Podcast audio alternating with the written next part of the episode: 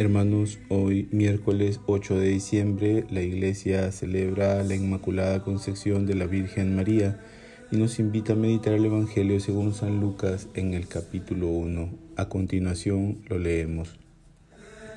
En aquel tiempo el ángel Gabriel fue enviado a una ciudad de Galilea llamada Nazaret, a una virgen desposada con un hombre llamado José de la casa de David. El nombre de la virgen era María. El ángel, entrando en su presencia, dijo, Alégrate llena de gracia, el Señor está contigo. Ella se turbó grandemente ante estas palabras y se preguntaba qué saludo era aquel. El ángel le dijo, No temas, María, porque has encontrado gracia ante Dios.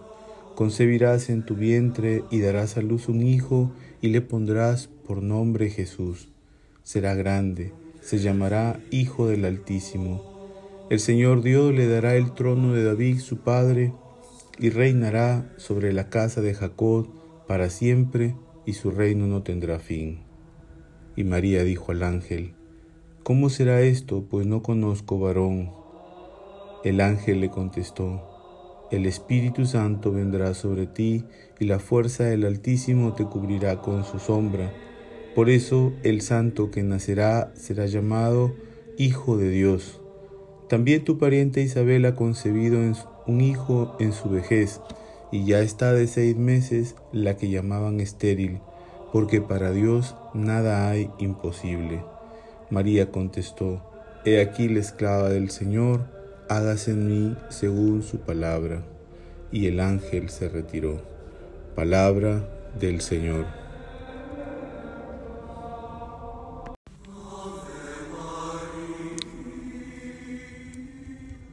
Hermanos, hoy 8 de diciembre la Iglesia Católica celebra la Inmaculada Concepción de la Santísima Virgen María.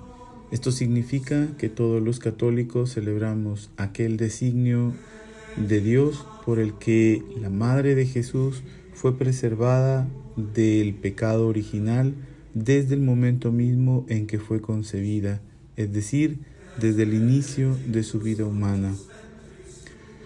Que María haya sido concebida sin pecado es algo que solo puede entenderse dentro del plan divino de salvación.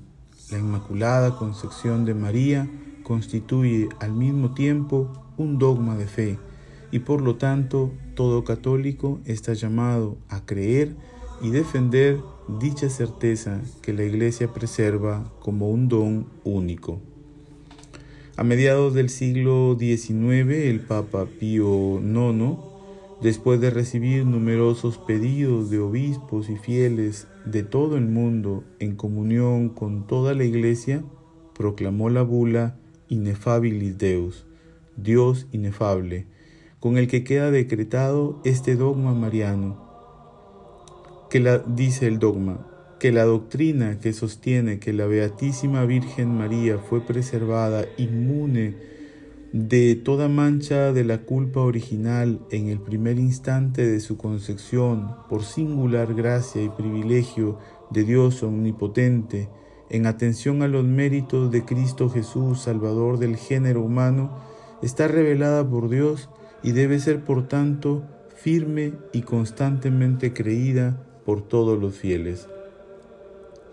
La Virgen María es inmaculada gracias a Cristo su Hijo, puesto que Él iba a nacer en su seno. De esa forma es que Dios la hizo inmaculada, para que tenga un vientre puro donde encarnarse. Ahí se muestra cómo Jesús es Salvador en la guarda de Dios con María y la omnipotencia del Padre se revela como la causa de este don. Así María nunca se inclinó ante las concupiscencias y su grandeza se demuestra en que como ser humano era libre, pero nunca ofendió a Dios y así no perdió la enorme gracia que Él le otorgó. Hoy también nosotros, canónigos regulares de la Inmaculada Concepción, finalizamos nuestro año jubilar. Hemos celebrado 150 años de fundación bajo el patronato de la Virgen Inmaculada y continuamos poniéndonos en sus manos de madre para así hacer lo que Él nos diga. La Inmaculada Virgen María nos muestra la necesidad de tener un corazón puro para que el Señor pueda vivir en nuestro interior y de ahí naciese la salvación. Y consagrarnos a ella nos lleva a que nuestra oración sea el medio por el cual se nos revele Jesucristo plenamente y nos lleve al camino por el que seremos colmados por el Espíritu Santo. Finalicemos ahora nuestra meditación con una oración muy antigua y muy hermosa a nuestra Madre.